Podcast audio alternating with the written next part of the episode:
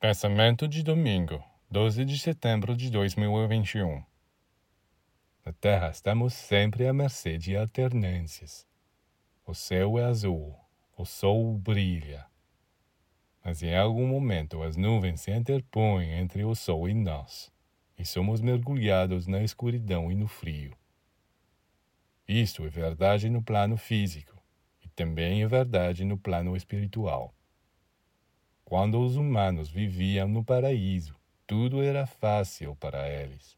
Mas quando começaram a se afastar do paraíso e a descer da matéria, encontraram frio, escuridão, doença e morte. É assim que a ciência iniciática explica as condições em que vivemos hoje.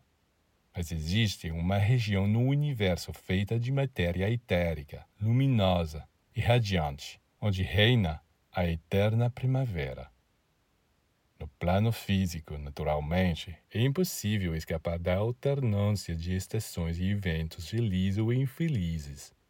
Mas pelo pensamento, você pode se elevar a esta região de eterna primavera. Porque ela existe, é uma realidade.